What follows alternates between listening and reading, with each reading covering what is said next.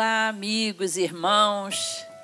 Sejam bem-vindos a esse nosso bate-papo dessa noite. Entre elas, vamos conversar sobre relacionamentos. Um assunto muito grande que não cabe nesse programa, né? Mas pelo menos vamos pensar sobre ele, vamos orar sobre ele. Deus vai nos abençoar essa noite. Queria orar para darmos início e que você vá chamando aí o pessoal de casa para sentar pertinho, porque isso aí tem a ver com, com mãe, com filho, com primo, tio, amigo. Chama todo mundo, porque vai ser um papo cabeça hoje. Mas um papo cabeça na presença do Espírito Santo. Vamos orar. Senhor Jesus querido, nosso Pai, nosso amigo, aquele que tem prazer em se relacionar conosco. Por isso te pedimos, Senhor, que tu derrames da tua graça, do teu Espírito Santo sobre nós. Fala aos nossos corações, fala ao coração dos nossos queridos que estão nos assistindo, destes que são é, é companheiros nossos de igreja, ou aqueles que talvez não nos conhecem ainda como igreja mas estão sedentos pelo, por orientação de Deus. Vem falar conosco, vem derramar, Senhor, respostas no nosso coração, caminhos, Senhor. Nós te oramos em nome de Jesus. Amém. Amém. Então, hoje nós estamos aqui com Marcela, como sempre. Para quem não conhece, nossa jornalista, não é? Pastora Raquel, nossa psicóloga, não é? E pastora Ana Paula Vimer, nossa pastora também. E nós então vamos dar início a esse nosso bate-papo com a nossa que é, é mediadora, Marcela, que tem sido uma bênção nesse programa. Boa noite para você, Deus te abençoe. Ebenezer, até aqui nos ajudou o Senhor. Mais uma segunda-feira, né? Cada segunda-feira que a gente chega aqui, a gente dá Ebenezer. O Senhor tem nos sustentado, assim como Ele tem sustentado você na sua casa. Ele tem sustentado a tua família, os teus filhos. Talvez você diga assim: Ah, Marcela, mas as coisas não estão do jeito que eu queria. Calma o coração. Entra no descanso da fé e como o relacionamento é muito importante, porque afinal de contas, o nosso Deus é um Deus relacional. Se deleita, se deleita no Senhor. Aquele que está procurando você para um relacionamento, ó, sério contigo, todo dia, sem nada para impedir. Meninas, vamos começar do início? Como é bom a vida do Senhor na nossa vida. E já que a gente está falando de relacionamento, para a gente conseguir definir as coisas. Qual que é a importância dos relacionamentos na nossa vida? De repente você vai estar em casa e vai falar assim, ah, Marcelo, mas ah, que pergunta boba é essa? Não, é porque talvez a gente esteja tão habituado e não dê a devida importância aos relacionamentos como eles devem ser, ou talvez se dê importância exagerada. E aí eu, a minha pergunta é: exatamente do início, qual é a importância, qual o lugar dos relacionamentos nas nossas vidas, pastora Claudete? Eu acredito que nesses tempos de quarentena, tem gente que está com uma saudade de algum relacionamento e tem outros que já não aguentam mais aqueles relacionamentos, não é? Fico imaginando que quem gosta de discutir a relação, né? Eu acho um, um papo. É, não gosto desse negócio. Quem gosta de discutir a relação não pode reclamar que não teve tempo, não deu para se encontrar, porque fala sério, né? Tem bastante tempo. Mas é, é, o ser humano é um ser social. Então não tem como você não se relacionar, não é? Como diz a música, né, do Tom Jobim, é impossível ser feliz sozinho. Então, relacionamentos podem ser motivo de muita alegria para a gente, de muita é, você curtir muito o relacionamento, as pessoas, ter ótimas lembranças, mas também pode machucar muito, não é?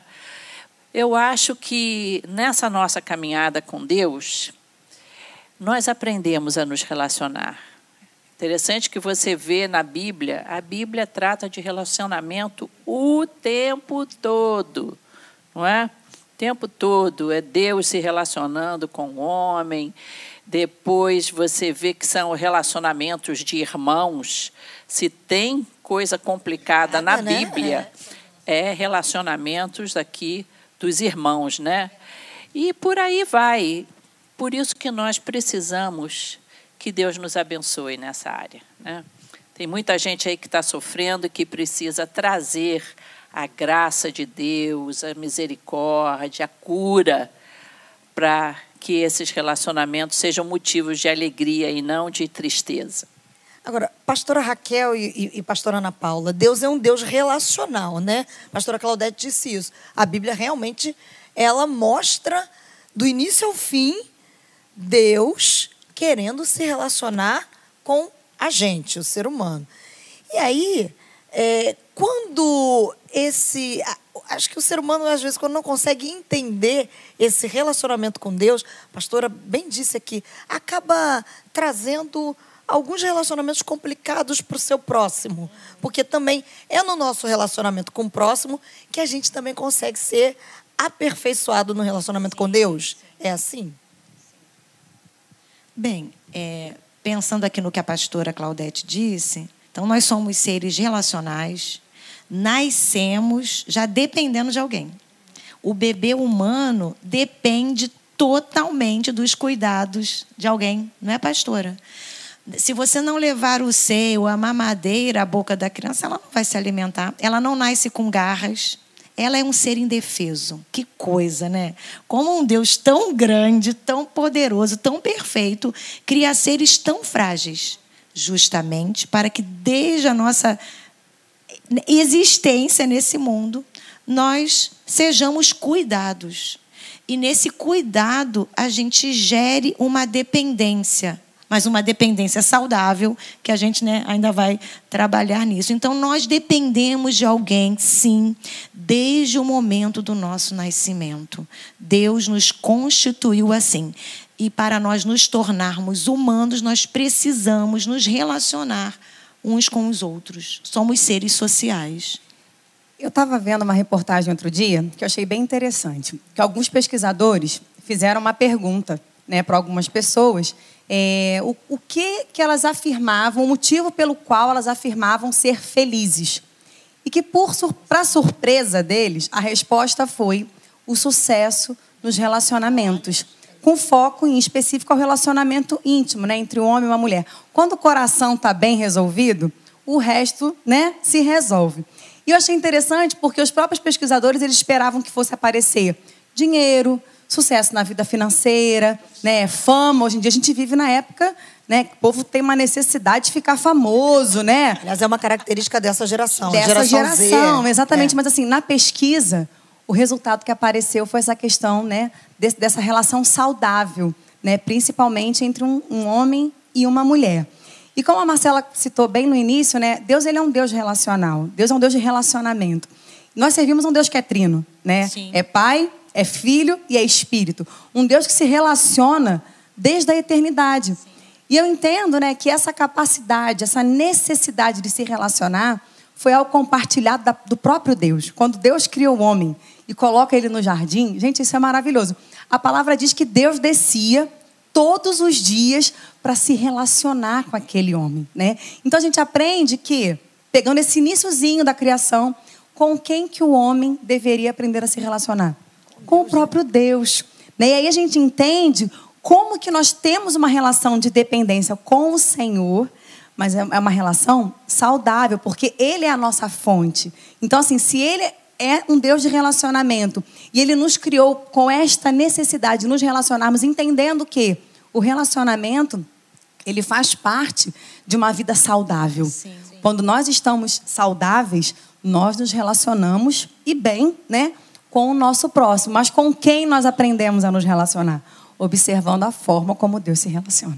Você vê, e enquanto né, é, homem e mulher se relacionando de uma forma saudável, plena com Deus, tudo tudo estava caminhando bem. Exatamente. Até que isso foi cortado, né? O pecado entrou, a desobediência do homem a Deus, e aí os relacionamentos começaram a ficar perturbados, né, a sair do padrão. Exatamente. E aí a gente vê logo lá no início, né, da criação, aí vem né, o homem, a mulher e a relação entre os dois irmãos. Já logo aparece Já ali, né? aparece né? ali. Olha o conflito é. nas relações provenientes desta marca, que é a marca do pecado na vida né, do ser humano. É, eu vejo que nessa a desobediência, sim, foi a, o pecado, mas nessa desobediência também ela foi motivada pelo orgulho. Uhum. Querer ser como Deus. Sim. Ser igual a Deus. no conhecimento do bem e do mal. É a soberba da vida. Eu né? acho que isso é também um cerne, assim, um ponto muito importante nas dificuldades de relacionamento. Né?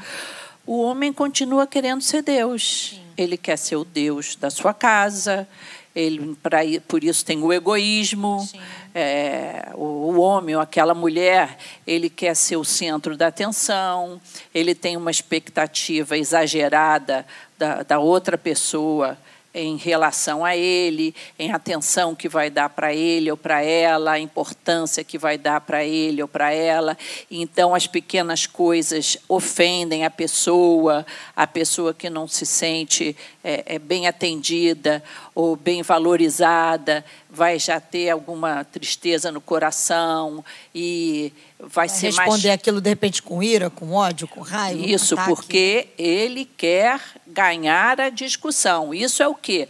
É o orgulho dentro sim, de nós. Sim, exatamente. Não é? E isso daí, esse tal orgulho é, é o grande problema do, do homem. Meninas, tem isso? Tem gente que gosta de brigar no, no relacionamento? Tem prazer na briga? Olha só, eu, eu li aqui essas coisas, quando eu leio uma coisa interessante, às vezes eu, eu recorto a folha, ou fotografo, e depois eu nem sei de onde saiu.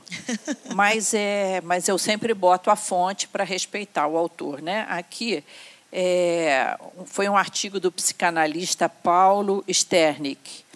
E ele fala que algumas pessoas são viciadas, tá? têm compulsão de repetir atitudes penosas ou atitudes briguentas, uhum. né?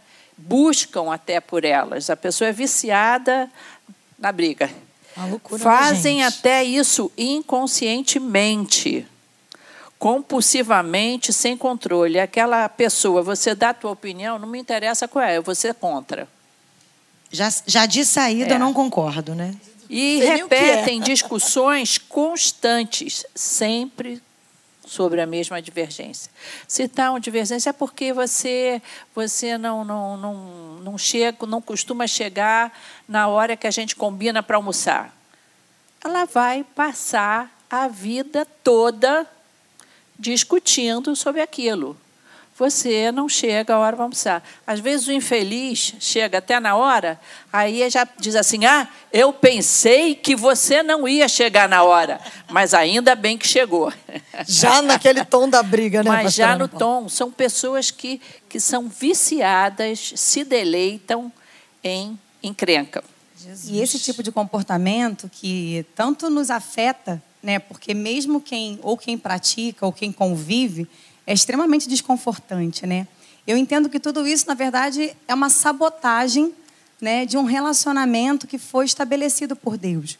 Né, como a Raquel citou e a pastora ratificou a questão da entrada né, do pecado, aquela quebra ali da comunhão, isso trouxe né, consequências para esse relacionamento. Porque, por exemplo, o relacionamento entre um homem e uma mulher, até aquele momento era uma harmonia. Uhum aquela harmonia foi quebrada e entrou uma competitividade. Sim. Entrou ali também uma questão de uma discriminação, porque a primeira reação de Adão qual foi? Foi a mulher que tu me deste. Sim. E muitas vezes isso é recorrente nos casais, nas famílias, a gente quer botar a culpa em alguém. Né? Eu, não, eu faço isso porque ele fez isso. Sim. Não, eu ajo dessa maneira, não, porque a minha mãe fazia dessa maneira. Então, assim, isso foi uma sabotagem de uma perfeita harmonia de relacionamentos, né, que Deus criou. Por quê? Pela entrada, por essa quebra, por essa ruptura de um relacionamento pleno e perfeito com Deus. Mas quando a gente tem essa experiência dessa regeneração com Cristo, a gente vai reaprendendo também, Sim, né? A Bíblia fala que a gente nasce como criança.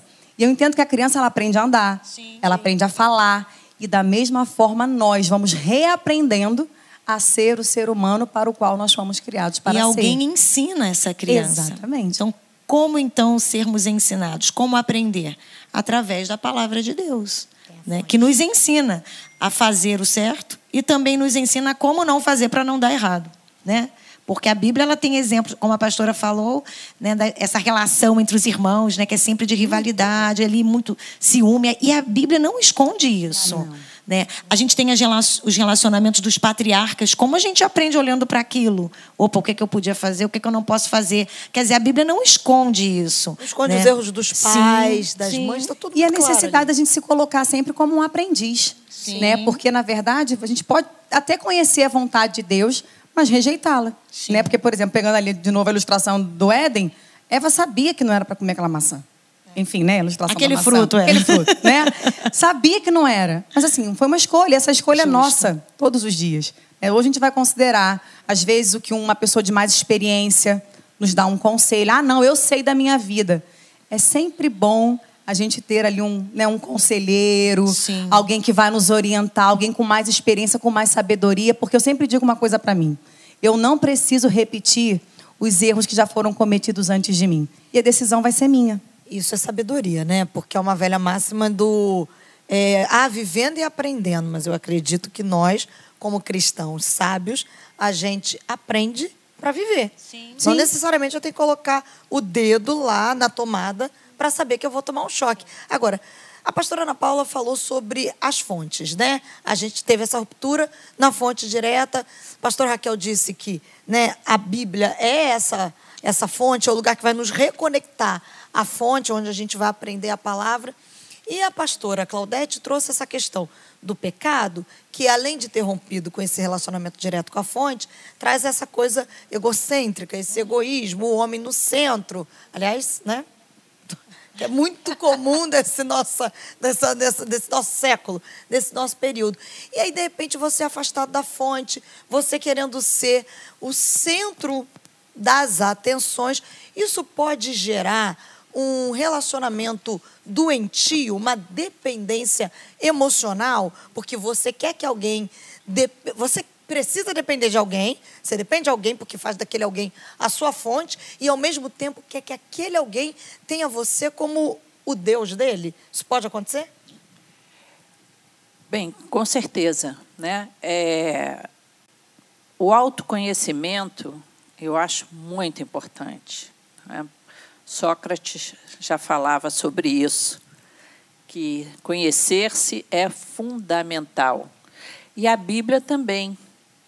O salmista, sonda-me, ó Deus, e vê se há em mim algum caminho mau e guia-me pela vereda da justiça. Hoje a psicanálise faz esse caminho que a Bíblia já fazia há muito tempo de autoconhecimento, de você se conhecer. Por que, que, tô, que eu estou agindo dessa maneira? O que qual foi a carência que me levou a, a, a querer é, criar essa, essa dependência do outro? Qual o, o que que a, a, qual a minha autoimagem a ponto de eu, de eu, carregar essa, essa carência pelo resto da vida. E, então, essa análise é muito importante. E o Espírito Santo, ele é aquele que nos convence da justiça e do pecado. O Espírito Santo é uma realidade.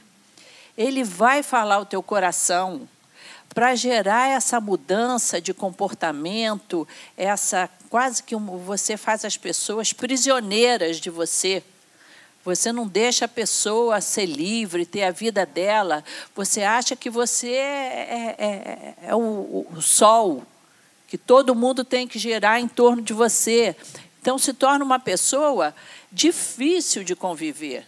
Não é? A gente vê casas assim, é, é, muitas vezes dizem que ah, a mulher é o sexo frágil e tudo.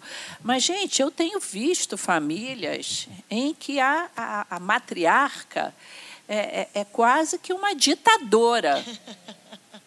Entendeu? Uma ditadora ali que todo mundo tem que girar em cima dela, aquele ali, e ai que alguém não faça isso. Então, realmente existe isso e nós temos que buscar esse tipo de liberdade em Jesus. O Espírito Santo vai, vai nos falar: olha, isso daí não está certo. Eu tenho uma amiga que ela fez análise por muitos anos. Muitos anos ela fez. E eu cheguei para ela e perguntei: olha, e aí? Como é que foi? Resolveu? Ela disse assim para mim: olha, eu descobri tudo que eu não devia ser. E descobri também algumas coisas que eu sou e que são legais. Mas com as coisas que eu não devia ser, eu descobri, mas só que eu não sei o que, é que eu vou fazer com elas. Aí eu pensei, busca Deus. Ele vai te ajudar a, a ver o que, que você vai fazer com isso que você não gostou. A gente pensa até nessa, nessa relação de poder, né? O ser humano tem isso, não é só o homem, a mulher também. Tanto lá, né? Vamos lá no Éden, né? É, Ali quando a gente fala do pelo homem, poder. é o- é o- né, o ser humano, ser né? humano em si. E pensando né, nisso que a pastora está aqui falando, quando a relação é saudável, eu busco no outro não que ele me dê o que eu não tenho, porque o autoconhecimento me ajuda a pensar nos recursos que eu tenho, né, enquanto pessoa, qualidades, dificuldades e como eu vou gerindo isso ao longo da minha existência para me tornar uma pessoa madura emocionalmente. Quando isso não é desenvolvido, eu passo a querer do outro o que eu não tenho, porque eu quero que ele me complete. Quando, na verdade, as relações devem ser de complementaridade. O que o outro tem que me completa e o que eu tenho e posso dar a ele que também vai complementá-lo. É, é, é, é, um, é um trabalho mútuo, é um caminhar junto. Né? Quando só um dá, tem alguma coisa errada. Quando só um recebe, tem alguma coisa errada. Né? Sonda-me, Senhor. Olha quem pode nos sondar. Olha quem pode entrar aí na nossa história e nos ajudar nesse resgate, por mais difícil que tenha sido ali, né, os primeiros momentos da infância, onde essa afetividade, né, vai sendo ali trocada, aonde essa subjetividade vai sendo construída, né, esse inconsciente, né, pastora, como dito aí, que também vai sendo construído ali. Por que, que eu repito isso? Por que, que eu faço sempre isso, né? Então, assim, é um mergulhar em si para saber o porquê disso. E, e, há um resgate disso. Existe uma, uma, uma saída, né? não é um poço sem fim. Porque de que adianta eu saber sobre aquilo, conhecer essa história e não conseguir trabalhar com ela? Pô, como é que eu mudo? Pô, então eu estou escravizada né? né? de mim mesma. Eu estou escrava de mim mesma. Né? Então, para dar uma. Porque, inclusive, né, é, muitas vezes a pessoa que tem essas atitudes, né, de, de, dependência ou extremamente possessiva, de vez em quando a ficha cai e a pessoa até sofre. Sim, sofre. De ter falado que não queria, Sim. de ter feito. Né, o, o, é uma compulsão. Isso é. Quando ela vê, ela já fez, né, aí ela tem a culpa, aí estabelece a culpa não deveria ter feito. E isso é aprisionante, né? A pessoa fica presa emocionalmente, afetivamente presa pelo resto da vida se ela não fizer alguma coisa, né?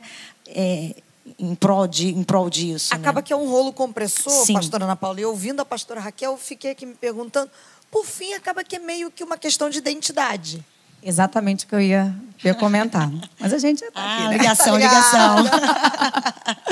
Eu acho que é fundamental você se conhecer, conhecer suas potencialidades, uhum. conhecer o seu valor, né? saber do, do, seu real valor. Eu acho que aí entra uma questão da identidade em Cristo. Também. Porque quando a gente entende né, que nós somos alvos do amor de Deus, que o Senhor tem planos e projetos para as nossas vidas, que o Senhor não nos vê como nós nos vemos, porque muitas vezes o nosso olhar a nosso respeito, ele é contaminado pelo olhar do outro, e aí eu acho que vem muito nessa questão do, da dependência emocional. Sim. Porque a pessoa que tem essa de dependência, ela necessita o tempo todo da aprovação do outro. Do olhar do outro, seja para se valorizar, seja para tomar uma decisão. Por quê? Porque ela não tem essa autonomia. Uhum. Mas a gente até falou num dos programas aqui para trás, né, sobre esse empoderamento que o Senhor Jesus nos dá, né, de nos fazer conhecer, né, para aquilo que fomos criadas, como mulheres que temos potencialidade, que não precisamos ser a mulher maravilha, né, porque nós temos limitações, mas o fato de termos limitações também não significa que sejamos a última porcaria, né, da, da, da escala dos valores. Então, assim, eu acho que é muito importante conhecer-se, mas principalmente se conhecer a partir da identidade em Cristo que nós temos acesso. Quando não se conhece a identidade em Cristo e, por consequente, não, se, não sabe quem, quem se foi criado para ser né, e desenvolver esse papel, o dependente emocional, a dependente, quando eu falo, gente, é tanto o homem quanto a mulher, é geral, ele pode criar, por exemplo, quando é pequenininho se torna dependente da mãe, uma coisa que me veio à mente, e cresce se torna de um amigo, de uma amiga, e daqui a pouco passa aquela dependência para o cônjuge, e daqui a pouco para o filho. Isso pode mudar ou não? É focado. É naquela pessoa, é só é aquela pessoa? Não. Às vezes ela pode ter ser dependente de, de vários papéis, assim, de pessoas importantes que ela acaba criando na mente dela, no cenário da vida dela. É, não tem como a gente correr da nossa história infantil, né? Daquelas primeiras, né? do primeiro relacionamento com os pais, da maneira como fomos cuidados. Então, assim, geralmente o dependente emocional ou ele teve excesso, né? Excesso né? Muito cuidado. Essa criança não tinha autonomia nenhuma, ela não consegue nem escolher, né, o lápis de cor que ela vai levar para a escola, não é assim? Não Esses foi processos dado. são bem primários, né? Sim, Porque lá primário. na educação infantil, a gente já observa se a criança toma decisões, Uhum. se ela é capaz de compartilhar uma informação colocando a sua opinião no meio. Mas aí aqui caiu um negocinho aqui. A, Ah, caiu, caiu. A mamãezinho, o papaizinho desse serzinho que não consegue fazer a escolha do lapisinho de cor. A mamãezinho e o papaizinho não, são, não serão, assim, dependentes emocionais? Que estão criando outro dependente sim, emocional? Sim, porque ela não precisa completar algo dentro dela. Quem pode completar? Aquela criança. Se ele se tornar muito independente. Se ele se tornar independente, eu fico sem nada. Então, assim, tá, tá vendo como a coisa né, é mais profunda, né? Ela Uma tem. bola de neve? Isso, então tem essa questão do excesso. Então eu estou dizendo para aquela criança o tempo todo: você não é capaz, quem pode resolver para você sou eu, quem sabe tudo sou eu. Claro que num determinado período da nossa existência a gente precisa desse ser grande, né, que diga para nós quem somos, né, nos ensine. Mas quando a gente vai crescendo, vai se desenvolvendo, é necessário que isso se rompa para que essa pessoa seja uma pessoa autônoma, né, independente. É, então, tem a questão do excesso. E também tem a questão da falta, né? Porque aí também a gente tem que pensar naquelas crianças que, ou naqueles bebês que foram pouco assistidos.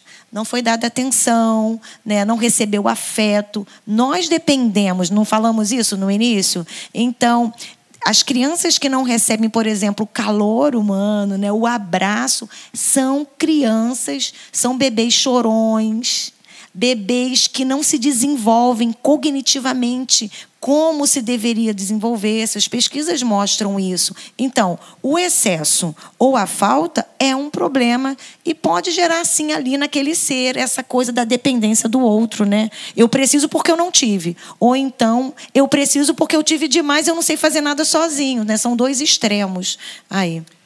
É, a gente vê uma figura muito popular nessa, nesses relacionamentos, que é a mãe dominadora, não é? É aquela que. Deve ter gente já falando aí assim, fala Deus. Ou então desliga. Senhor. é melhor falar Deixa comigo, usar Senhor. pastora. Eu acho que isso é fruto, às vezes, a, a- a- lógico, o casamento é algo formidável, a família, os filhos, mas eu acho que a mulher, ela precisa ter projetos pessoais dela. Ela precisa ter sonhos pessoais, é, anseios culturais, curiosidade pela vida. Por quê? Quando ela é, é, foca tudo, tudo, tudo na maternidade, depois lá na frente, vai acabar cobrando. Ah, porque eu renunciei tudo da minha vida. Eu deixei de fazer isso, eu deixei de fazer aquilo. Eu, e agora? Agora vocês não me dão atenção. Agora você vai casar e vai me deixar aqui. É, Gente, acontece. É, sim, Pois claro. é, não. Geralmente, uma mãe assim se torna uma sogra muito desagradável, não é? Vem aquela cobrança.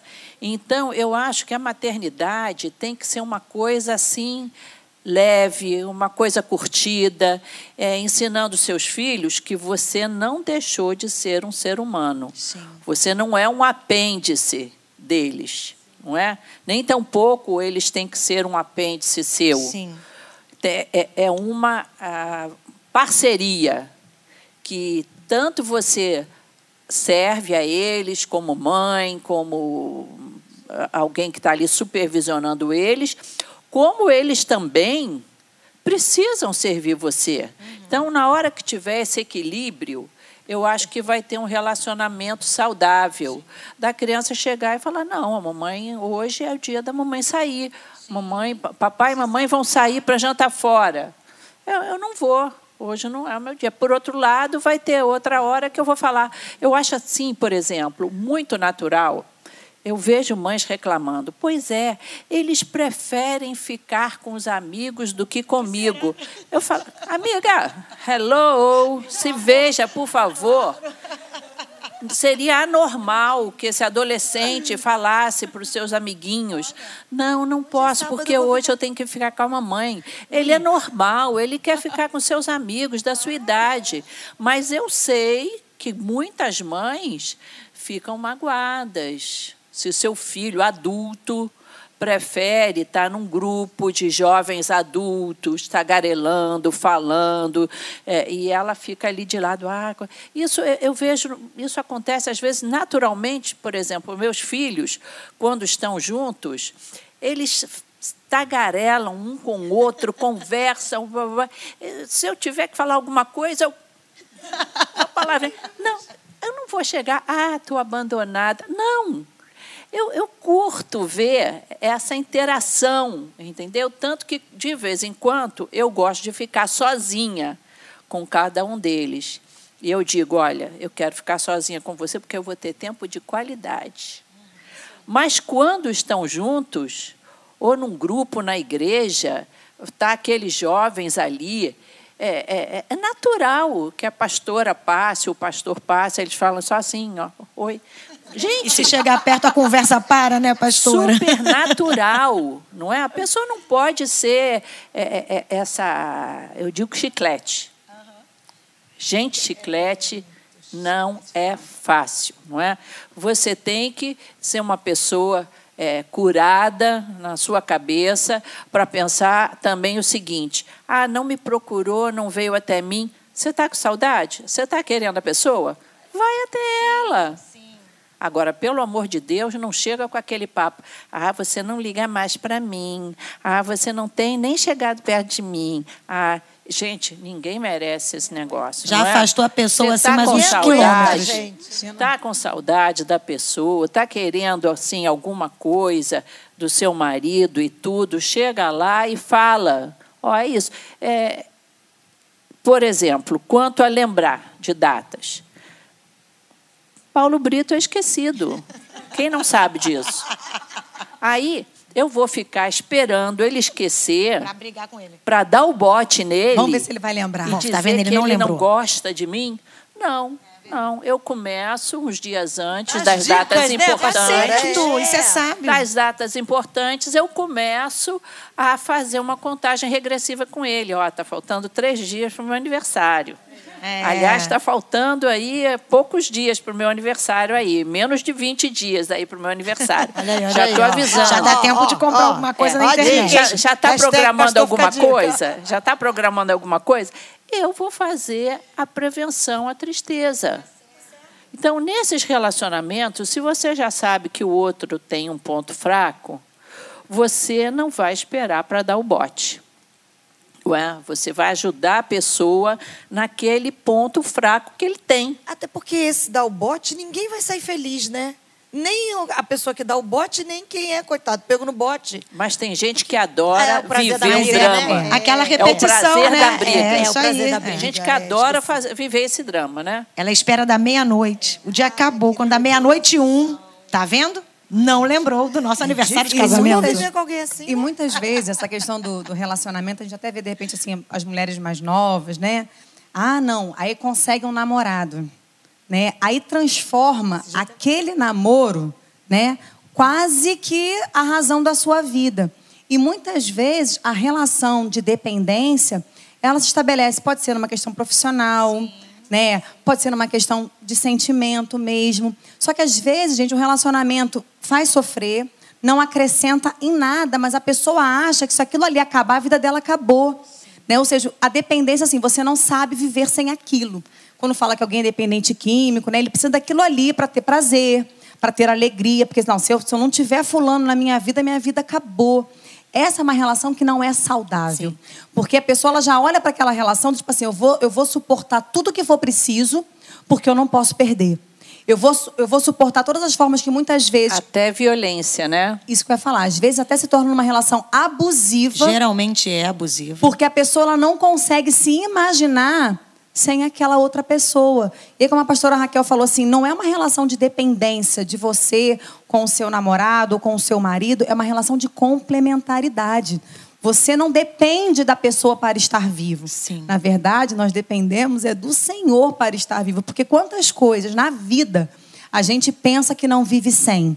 Não é verdade? Quantas pessoas já passaram por traumas tenebrosos, de perdas. E a verdade é, gente, com né, o Senhor vai se reaprendendo a viver, vai se reconstruindo uma vida. Então, assim, essa é uma relação muito cansativa, é muito desgastante. A gente, a gente vê, às vezes, moças novas em relacionamentos totalmente cativas. E aí o que acontece? Negociam princípios. Princípios não se negociam. Ah, mas é por amor. Por amor, Jesus subiu na cruz do Calvário para se entregar por nós. Aquilo ali é prova de amor. E quantas vezes nós não abrimos mão de princípios, de valores, de uma vida, né, em nome de um dito amor, que eu até digo né, que ele é, um, é, um, é uma definição distorcida. Porque lá em Coríntios 3, a palavra nos ensina o que é amor, as características do amor. Então, assim, a gente às vezes se submete a relações que são altamente destrutivas em nome né, de que ama e que depende para viver. Nós não dependemos para viver. O amor nunca vai gerar relacionamento abusivo. Nunca, porque não tem Exatamente. como. Porque o amor Porque não se arde em outro, né? ciúmes, olha isso. Não se ufana, não se soberbece. O amor não é egoísta. Gente, o amor ele tem as suas questões, obviamente, né? Claro. Porque ali são dois seres, né, se, se relacionando, mas quando o amor, ele diz para o outro, eu te vejo.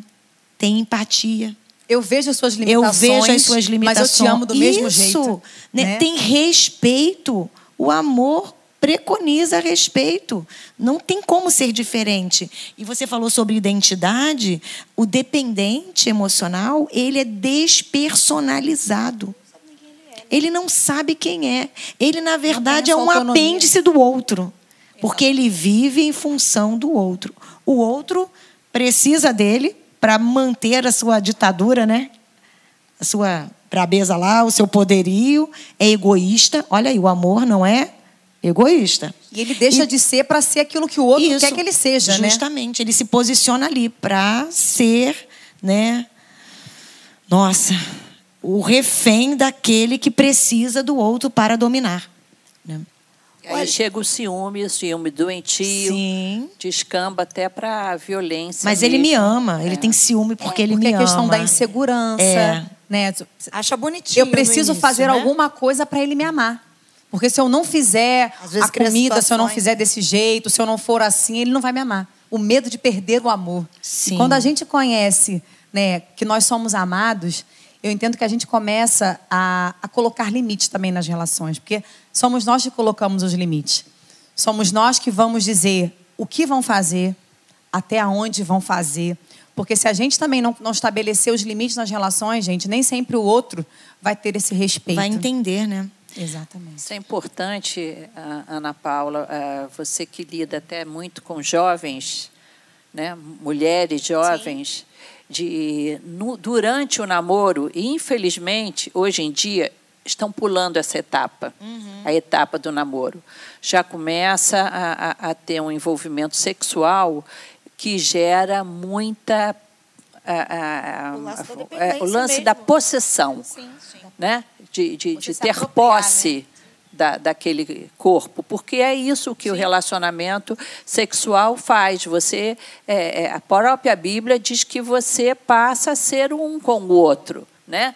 Então, esse sentimento de posse, ele é, é, durante um período em que a pessoa tinha que estar conhecendo o caráter do outro, antecipa, antecipa as suas decisões. Se você não tem esse envolvimento, se você está namorando, como na, nos tempos antigos, você vai ver se aquela pessoa é grosseira com a família, se aquela pessoa é egoísta, se é temperamental. Você vai poder ter é, é, uma, uma condição de decidir um pouco mais fria. Não é? Se aquilo serve para você, se não serve. Mas quando as pessoas criam esse relacionamento já muito íntimo, um relacionamento até sexual, fica mais difícil se desprender por causa da ocitocina. O hormônio ocitocina, é verdade. Eu, eu, eu, vi uma vez um documentário que eu achei muito interessante no, no canal Discovery. E essa mulher não era um documentário religioso, não tinha nada a ver com Bíblia, com religião. Ela apenas ela incentivava aos jovens a não terem um relacionamento já sexual é, é, muito cedo, a, a ponto de não poderem ter essa análise, essa escolha, não essa observação, né? essa observação do caráter, etc, etc. Porque não tem jeito. Abraçou, muito aconchego, aconchego demais. A ocitocina, que é o hormônio que gera a dependência emocional, chega e você se enrola com uma coisa que você precisava de mais tempo para decidir. Eu tenho a impressão que você deve se deparar muito, muito com isso, como você é nossa pastora de jovens, você eles têm mais essa liberdade de abrir esse jogo com você, não é? Eu digo muito para para nossos jovens, né, que a gente vive a geração do que quer vive, quer namorar como se fosse casado e quer estar casado como se fosse namorado. Uhum. Né? É uma inversão de etapas da vida. Verdade. Eu falo, cada tempo tem o seu momento, né? Cada, cada tempo tem o seu comportamento daquele momento. Eu brigo muito com as meninas assim. falei, não é pecado você namorar e paquerar. Pecado é tu botar a mão naquilo que não é teu. Né? Porque se você se apropria de um corpo que não te pertence, esse corpo pertence a alguma irmã. Né? Então você está trazendo um prejuízo. Né? Elas brincam, a gente fala assim. E eu estava vendo uma, uma, vez um livro, lendo, né, que eu achei muito interessante o autor ele falava sobre a questão do defraudar o outro. Estava né? falando de relacionamento entre cristãos, né? um rapaz, uma moça cristã. E a questão da defraudação, ele vai até além. Ele não fala nem questão de você se apropriar do corpo, não. Quando você desperta no outro, olha que profundo isso, um desejo que você não está apto a saciar naquele momento. E quantas vezes a gente não vê, porque antes né, de você se apropriar do corpo lá do outro, do namorado, que ainda não é seu marido nem sua esposa, entra-se num, numa dinâmica né, de uma sedução constante. E como eu falei, quem coloca os limites somos nós.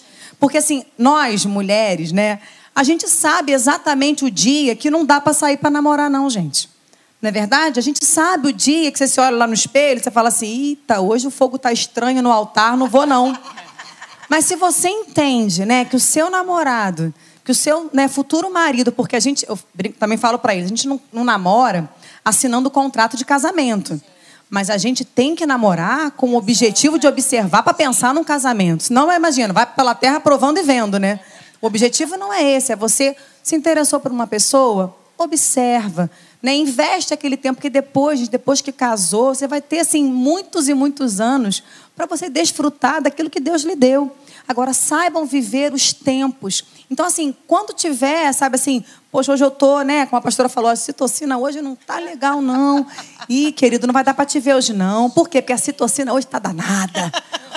Inclusive. É uma é, forma de um ajudar é, o outro. É, Essa sinceridade, um autoconhecimento. Sim. E é saudável, gente. É saudável. Tá quando você olha pro seu namorado, né? O coração desperto, né? O fôlego falta. Isso é saudável. É bom que aconteça não, assim. é. Se não acontecer, Sim, tem uma coisa de aí é errado. é.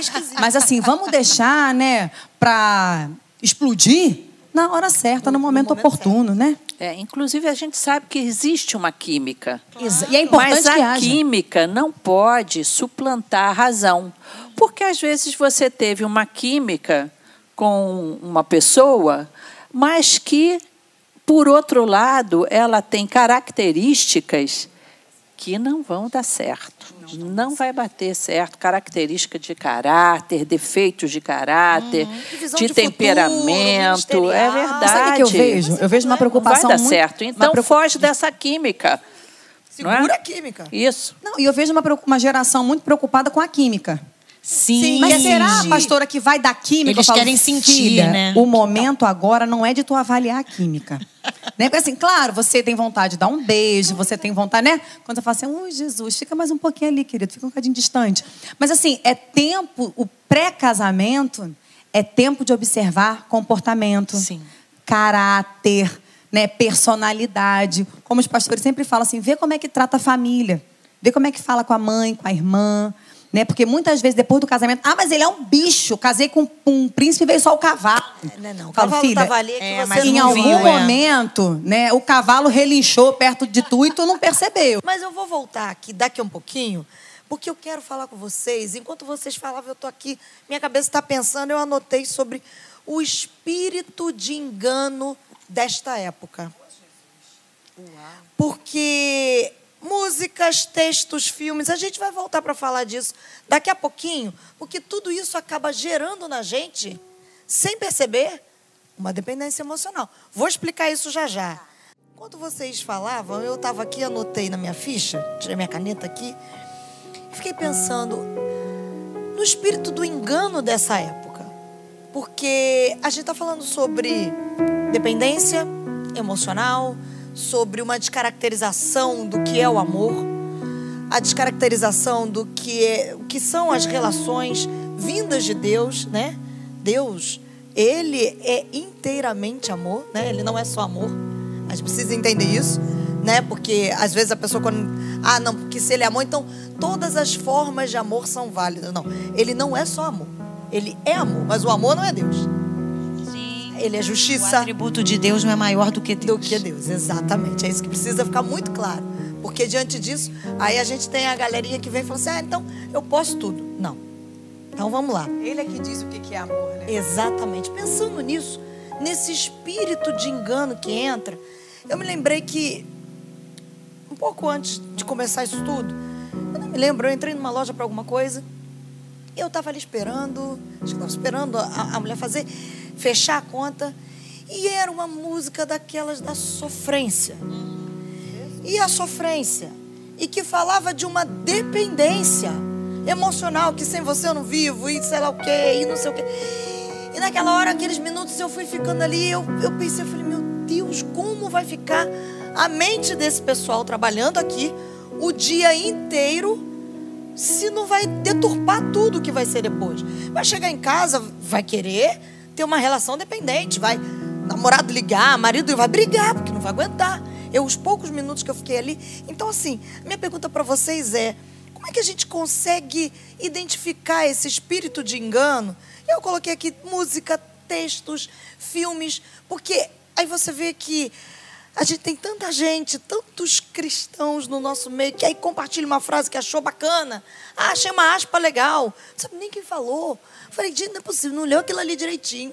Não está entendendo muito bem o que, que aquilo está dizendo. Como é que a gente confronta, por fim, esse espírito de engano que tem a intenção e que eu acho que tem conseguido quebrar relacionamentos, porque tudo começa aqui. E está atacando exatamente aqui. E sem perceber, nós estamos deixando, de repente você está deixando seus filhos serem criados nisso, você está pensando nisso e está sendo levado por esse espírito de engano dessa época. Está na palavra de Deus, né? O que pensar. Nós somos feitos à imagem e semelhança de Deus, inteligentes. Nós temos raciocínio. Então, tudo que é bom, que é puro, Se algum valor há, que seja isso que ocupe o vosso coração e a vossa mente em Cristo Jesus. O que você coloca na sua mente? Porque você é o que você pensa. É, eu estou conversando com, com uma senhora e que a família dela está vivendo um momento muito difícil. O rapaz tem tendências ao suicídio. E essa tendência está vindo, está vindo do hábito de assistir filmes e seriados de terror. É esse nome que tem? Filme de terror? Não sei se tem outro nome. E andou uma moda aí de minisséries para adolescentes. Sim, 13 razões de terror. Sim, Exatamente. Jovens vendo isso e o negócio ficou sério, tendo que precisando de tratamento. Então, nós precisamos ter muito cuidado do que nós colocamos na nossa cabeça. Também muitos cristãos assistindo filmes que não são propriamente um filme pornográfico, mas que tem cenas quase pornográficas. Não é? Então, agitando a citocina. E aí depois começa, já às vezes está numa relação desgastada, já com a esposa, com o marido, encheu a cabeça com aquilo, no dia seguinte vai para o trabalho, a menina que trabalha com ele diz que, nossa, você está tão bonito hoje, entendeu? Então já botou, já botou é, é, lenha numa fogueira perigosa. Então nós temos que cuidar do que nós colocamos na nossa cabeça. E liberdade é dizer não. Liberdade não é sair fazendo o que dá na sua cabeça. Liberdade é dizer: a partir daqui eu não posso. Isso aqui eu não vou assistir. É, por exemplo, essa música de extrema sofrência. Eu conheci, conheço, né? Ele hoje já já já já está coroa, mas conheci na juventude um jovem missionário americano e ele estava naquele momento ele estava solteiro, estava sofrendo é, porque tinha levado um fora. Então ele disse para mim: eu não escuto essas músicas que que estão me jogando para baixo. Não tenho condição, senão vou ficar triste, vou chorar.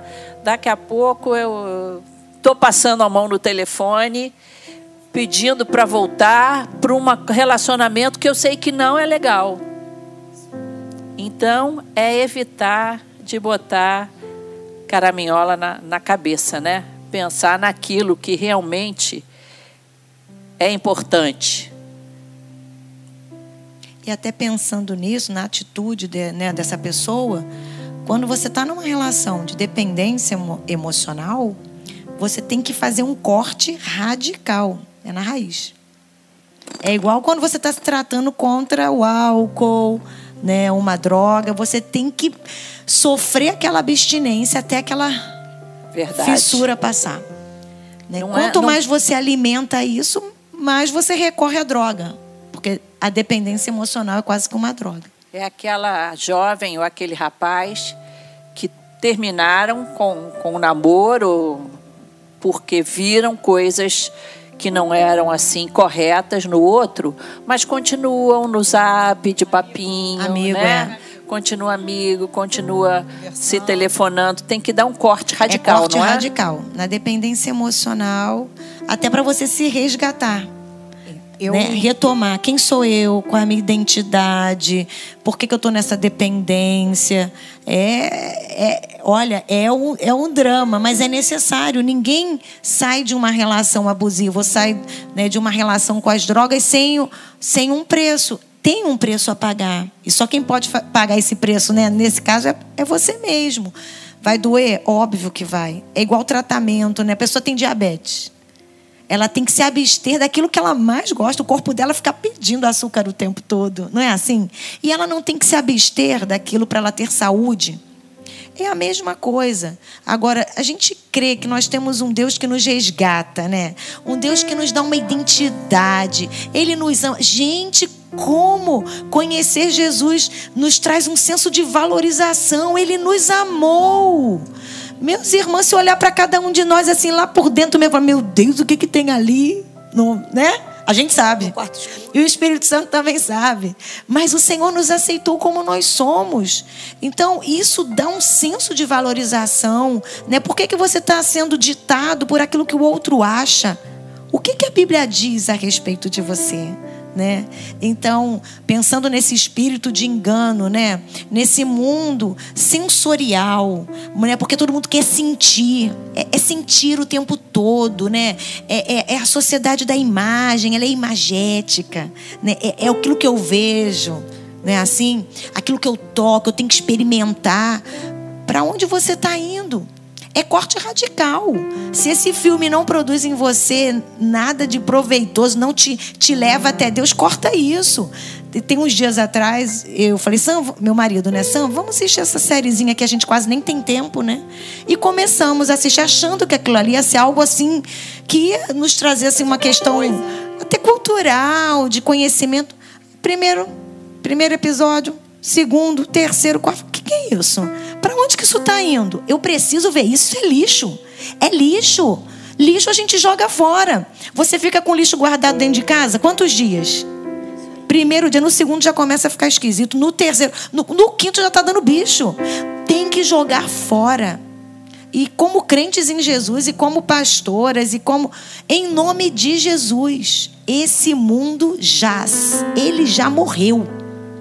E Deus tem dado a nós vida em nome de Jesus, jovem, adolescente, mulher de Deus e homem de Deus. Sai de frente deste maldito computador.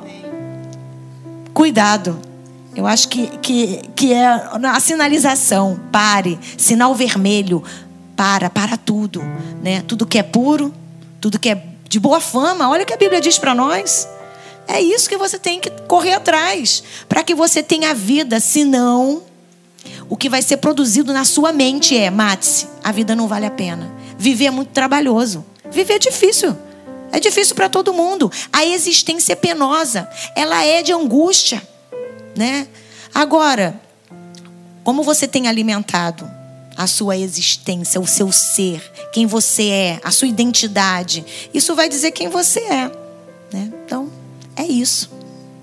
Eu tive uma experiência de, de ter que romper, né? Eu tive um, um namoro quando eu era mais novinha e aquele namoro me fazia muito mal. Só que mesmo me fazendo muito mal, eu ainda estiquei muito além do que deveria ter esticado. Até que um dia, eu creio que por iluminação do Espírito Santo, né, o Senhor abriu os meus olhos. E eu rompi com aquilo. E aí, gente, foi radical. Eu mudei o número de telefone, eu não atendia mais. Eu me afastei de todo um círculo de amizades, porque eu falei assim: para este poço eu não volto mais. Né? E eu louvo a Deus por. Gente, chorei muito. Não foi um processo fácil, né? Porque eu achava que aquilo ali era, era o alvo da minha felicidade. Eu, eu louvo a Deus. Eu falo, Jesus, muito obrigada, porque o Senhor não ouviu as minhas orações quando eu pedi aquilo. Deus faz infinitamente mais do que a gente pede ou imagina, viu, gente? Mas foi uma mudança radical. Porque quando eu entendi, eu falei, não, isso não está me fazendo bem. Está muito mais né, me prejudicando do que me acrescentando. E os relacionamentos saudáveis, eles acrescentam na nossa vida. Né? Eles acrescentam a bênção do Senhor, Ele nos abençoa. Fala, pastor. Eu pergunto assim, você quer chorar um mês ou quer chorar Perfeita, a vida essa fala. toda? Eu chorei um mês, mas assim, não chorei nunca mais na minha vida, sabe? Eu louvo a Deus, mas são decisões radicais. Você precisa romper com aquilo. E com relação a esse espírito de engano, eu lembro muito daquela máxima do departamento infantil. Cuidado olhinho com o que vê. Cuidado, né? Boquinha com o que você fala. Eu canto para os meus filhos até hoje. Muitas vezes nós nos subestimamos. Ah, mas eu sou, eu sou uma adulta, eu sou mulher feita, eu sou homem feito. Querido, a gente estava dando aula na IBD para os jovens, né? E ontem um assunto foi sobre liberdade. E foi muito legal, porque o culto, depois o pastor Paulo também falou sobre o livre-arbítrio. Então, os jovens trocando, né? Falei, gente, a liberdade maior é você ter a oportunidade de escolher o errado e escolher o certo. Então, assim, quem vai decidir o que vai entrar na minha casa sou eu. Tem músicas que na minha casa não entram. Tem filmes que eu não assisto com meu marido, sabe por quê? Eu não vou expor ao meu marido as cenas que ele não precisa ser exposto. É. E quantas vezes nós, mulheres, ah, não tem nada demais, você está expondo o seu marido. Você está expondo o seu namorado. Então, assim, comece a se proteger com o que você vê, com o que você escuta. Porque, assim, esse mundo, ele está debaixo de um relacionamento sabotado. Os relacionamentos de hoje não espelham o que foi projetado por Deus. Mas em Cristo Jesus nós temos essa oportunidade de escolher o certo. Sabe? Porque o Espírito Santo ele nos ajuda, sabe, a mudar uma rotina e muda radicalmente. Ah, Ana, mas as músicas. Aqui você entender que o Espírito Santo, eu creio que é o Espírito Santo. Sim. Sabe, eu me lembro uma vez, eu estava cantando uma música, pastor. Aí eu falei assim: Jesus Cristo, o que eu estou cantando? Porque aquilo ali, de tanto que eu ouvia na escola, aquilo ali foi entrando na minha cabeça. Eu falei: sangue de Jesus, eu não canto mais isso, porque isso não é algo da parte do Senhor. E quantas vezes a gente reproduz modelos de relacionamento que eu vi na novela? A gente às vezes torce pela amante, gente, sangue de Jesus Cristo. E é esse espírito de engano que a gente tem que estar atento. Porque o diabo não está brincando, não, gente. Não adianta você Exatamente. imaginar que não. E ó, não é só o diabo, não. As pessoas também não estão. A indústria cultural também não brinca. Vamos lá. Não Tá se um faz, daqui a sistema, pouco né? é um sistema que faz exatamente com que a gente torça pela amante. Eu penso com que- que a gente comece a querer coisas que são contrárias ao pai Desconfigura a figura da mulher. A mulher hoje em dia ela é, ela é reconhecida pelo seu corpo. Né? Por quantos íceps e tríceps, eu nem sei o nome de tantos íceps Não, que e a tem. gente corre tanto desse estigma de ser mulher objeto, mas você começa a se valorizar pelo seu corpo. Ué, você, você quer ser um objeto? Elas se colocam Se como colocam como objeto. E na verdade, aí, assim, não quer ser tratado desse jeito, mas se apresenta dessa Sim. maneira. O nosso valor não está, gente, no tamanho do, do sutiã que eu visto, no tamanho da calça que eu visto. O nosso valor em Cristo, gente, ele é infinitamente Amém. superior a tudo isso. Sabe por quê? Essa beleza, gente, isso vai passar. Mas e aí, quando chegar um pouco mais pra frente? O que, que ficou da nossa história? O que, que a gente construiu? Mas se a gente escolher o que é o certo, sabe, o que a palavra de Deus nos orienta, ah, certamente nós teremos uma caminhada de marcos, né, Amém. da Glória a bondade, da fidelidade do nosso Deus.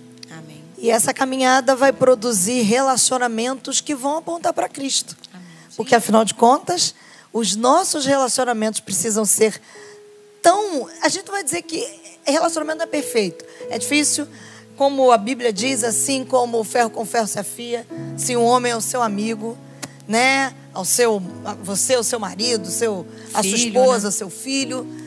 Mas é nessa afiação, ali, ó, nesse afiar, que a gente vai sendo transformado na imagem Amém. do nosso próprio Cristo.